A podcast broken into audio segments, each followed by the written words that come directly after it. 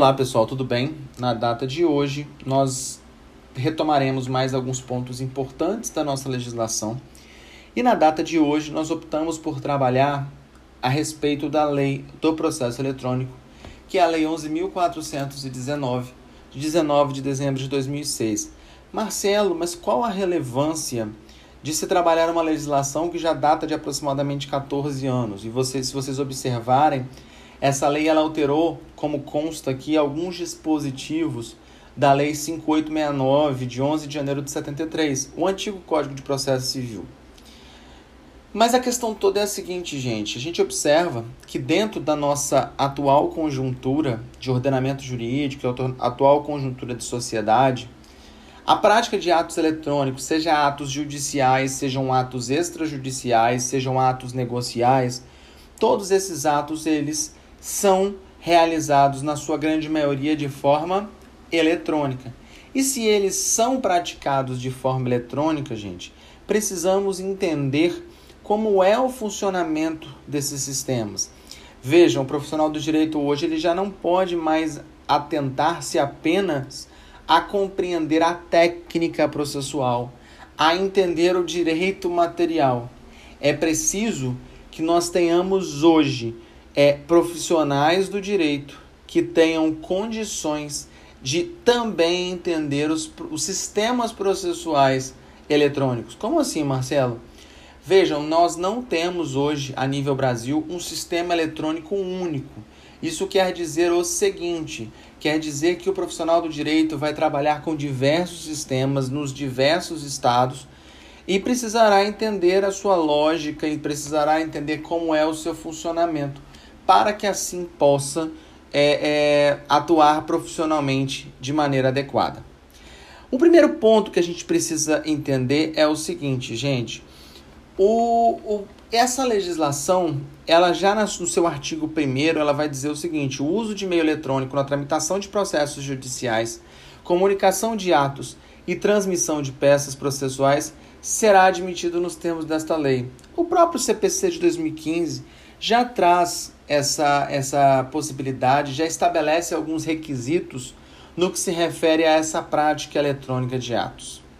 E aí o artigo 3 nos traz o seguinte: consideram-se realizados os atos processuais por meio eletrônico no dia e hora do seu envio ao sistema do Poder Judiciário, do qual deverá ser fornecido protocolo eletrônico e o parágrafo único quando a petição eletrônica for enviada para atender prazo processual serão consideradas tempestivas as transmitidas até as 24 horas do seu último dia. Olha que interessante, gente. Se a gente estivesse falando de processo eletrônico, de tramitação eletrônica, e isso até o CPC de 73 ainda acontecia muito quando não se tinha processo eletrônico, precisaria-se de cumprir o que? O expediente forense, né, gente?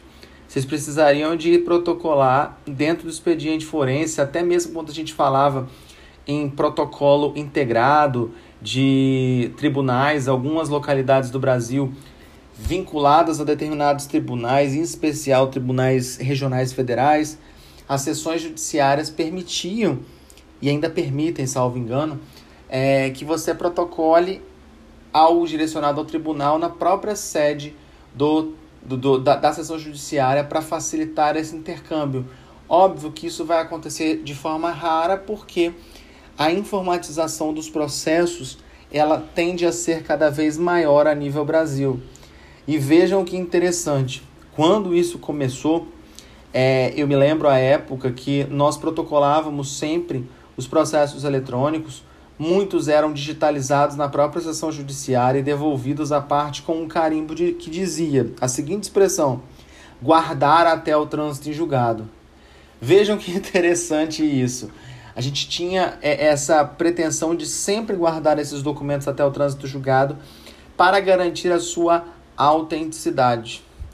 Hoje, gente, com a evolução, os processos já dentro do próprio escritório, dentro da sua própria casa, você pode, e de qualquer lugar do, do mundo, né, do Brasil ou do mundo, vocês conseguem protocolar petições sendo desnecessário é, cumprir expediente forense, sendo desnecessário que você tenha que transformar o documento, que às vezes é eletrônico, em papel, para depois ser digitalizado novamente no tribunal.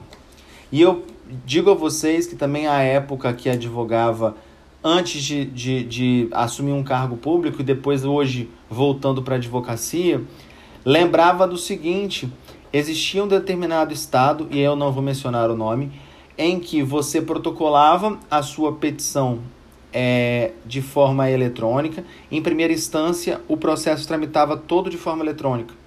Quando esse processo chegava a nível dos tribunais é, regionais federais, é, existia uma gráfica que havia é, ganhado licitação ou, ou, algum procedimento de concorrência com base na lei de licitações. E essa gráfica fazia impressão desses cadernos e transformava aquele processo eletrônico em cadernos processuais.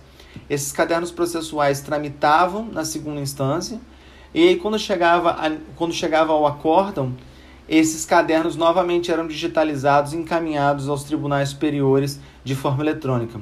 Ou seja, gasto de dinheiro público, gasto de produtividade de servidores, etc., que poderiam estar destinados a situações mais importantes do que fazer esse tipo de serviço.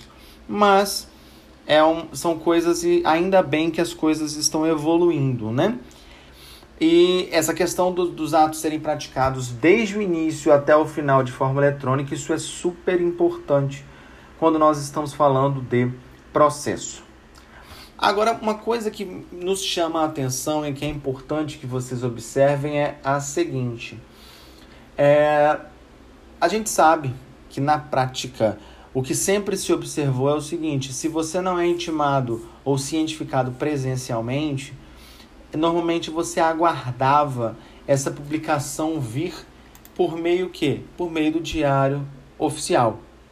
Só que existiu um problema, gente, e esse problema o Superior Tribunal de Justiça, no agravo interno, no agravo em recurso especial 903 091 do Rio de Janeiro, é, julgado em 16 de março de 2017 pelo ministro Paulo de Tarso Severino, é, pacificou a tese e nos disse o seguinte: prevalece a intimação eletrônica sobre a intimação via diário de justiça eletrônico na hipótese de duplicidade de intimações. O que isso quer dizer, gente? A gente observa que quando a gente trata de processo eletrônico, os cadastros que acontecem, é, normalmente eles exigem que você insira um e-mail né, para esse tipo de cadastro nos sistemas eletrônicos. E quando você é intimado de determinada situação, essa intimação ela vai chegar para você dizendo o seguinte: houve uma movimentação processual e você precisa de acessar os autos do processo. No momento em que você acessa os autos do processo, há o disparado para o sistema de que houve a cientificação da parte. Aí muito se questionava se, poxa, mas eu estou só acessando para ver o processo. Se eu estou acessando, ainda vai vir a minha cientificação por meio do diário oficial e eu não preciso me preocupar. E o STJ disse que não, disse que essa intimação eletrônica na qual você acessou, você teve acesso, foi a você garantido contraditório, foi a você garantido ampla defesa e, por consequência, você não tem nenhum tipo de problema em acessar, é, em, em começar a contar esse prazo a partir dessa data, pois não houve prejuízo à parte. E aí, gente, o que, que acontecia também, e alguns é, acabavam se utilizando desse artifício, porque achavam o seguinte, tá, então eu não vou acessar, porque se eu não acessar, eu não abro prazo. Não abrindo prazo, eu espero o diário oficial e tá tudo certo, gente. De fato, o diário oficial ele sempre demorou mais para sair a cientificação a respeito, das, do, do a, a respeito da decisão do que a cientificação eletrônica produzida. Só que o legislador, sabendo dessa possibilidade, ele diz o seguinte: vamos ver o dispositivo aqui do artigo 5 que vai dizer inicialmente o seguinte: as intimações serão feitas por meio eletrônico, em portal próprio, aos que se cadastrarem nas formas do artigo 2 que vai dizer lá quem pode se cadastrar, entre os quais advogados, advogados públicos, membros do Ministério Público. E aí vejam aqui o seguinte, olha o que, que o parágrafo 3 diz. A consulta ao sistema eletrônico, a que se refere os parágrafos anteriores, deverá ser feita em até 10 dias corridos contados da data do envio da intimação, sob pena de considerar-se a intimação automaticamente realizada na data do término desse prazo. Isso aqui, gente, esse parágrafo terceiro do artigo 5 nós damos o nome na prática de intimação por omissão. Essa intimação por omissão acontece o seguinte: se você é advogado, recebe a cientificação, pode acessar, tem condições de acessar, mas não acessa com o objetivo de tentar ganhar tempo, perceba que esse ganhar tempo não é um tempo muito grande. Porque se até 10 dias corridos, contados da data do envio da intimação, você não acessar essa intimação, você, nesse caso específico, é considerado intimado. E aí, se você não praticar o ato, simplesmente você vai ter uma preclusão temporal e perderá o direito de praticar o próximo ato processual. Marcelo, isso é constitucional? Isso aí não prejudica aquele princípio da inafastabilidade do poder judiciário? Isso não prejudica porque a gente é difícil às vezes para você controlar esses prazos. E se essa intimação seguiu para um spam do meu e-mail? E se essa intimação seguiu para algum meio que eu não tive acesso?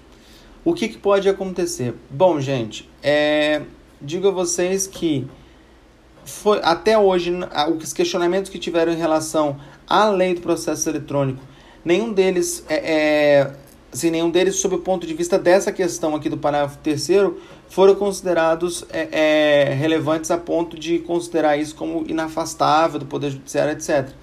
A ideia é trazer uma certa. E aí é o grave problema. A gente tem que entender que é, processo ele não tem que ser celere, ele tem que ter duração razoável. E para nós termos duração razoável, nós temos que ter um equilíbrio entre celeridade e segurança jurídica. Ocorre que, um, a meu ver, esse parágrafo terceiro ele tem mais um viés de celeridade e ele com isso gera um pouco de insegurança jurídica. Mas, como disse aos senhores, nesse caso aqui específico não há o que se discutir, e não havendo o que se discutir, o STJ já disse que, ainda que essa intimação venha posteriormente por meio do diário oficial, essa intimação é considerada no momento em que você acessou os autos ou no momento em que não acessado, você é intimado por omissão. Certo, gente? E só para vocês terem é, é, uma coisinha aqui, só antes da gente finalizar, que é uma questãozinha importante da lei, da lei do processo eletrônico, no artigo 4 eles escrevem uma situação aqui, eles descrevem, né?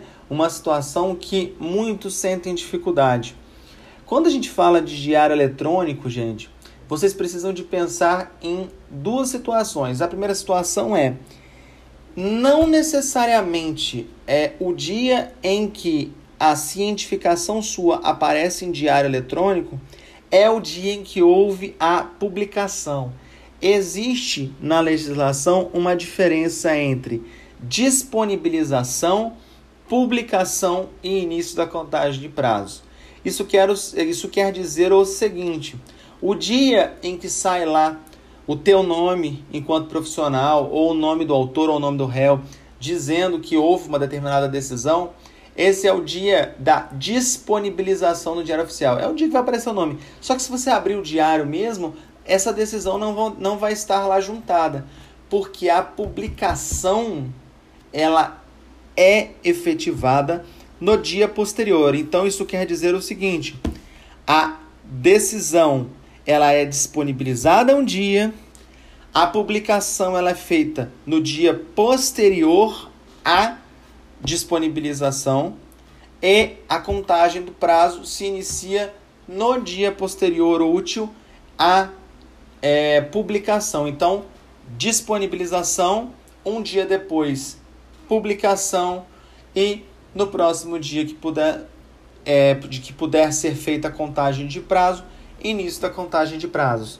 Fiquem atentos, porque essas coisinhas nos confundem e nos confundindo a gente acaba errando na prática profissional. Eu fiz questão só de alertar esse ponto que envolve essa questão das contagens dos prazos e é importante para que a gente saiba e nunca mais se confunda.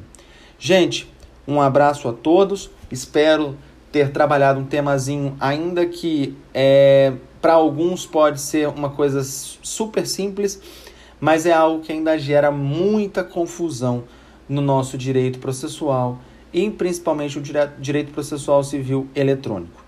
Um abraço, fiquem bem e cuidem-se. Valeu!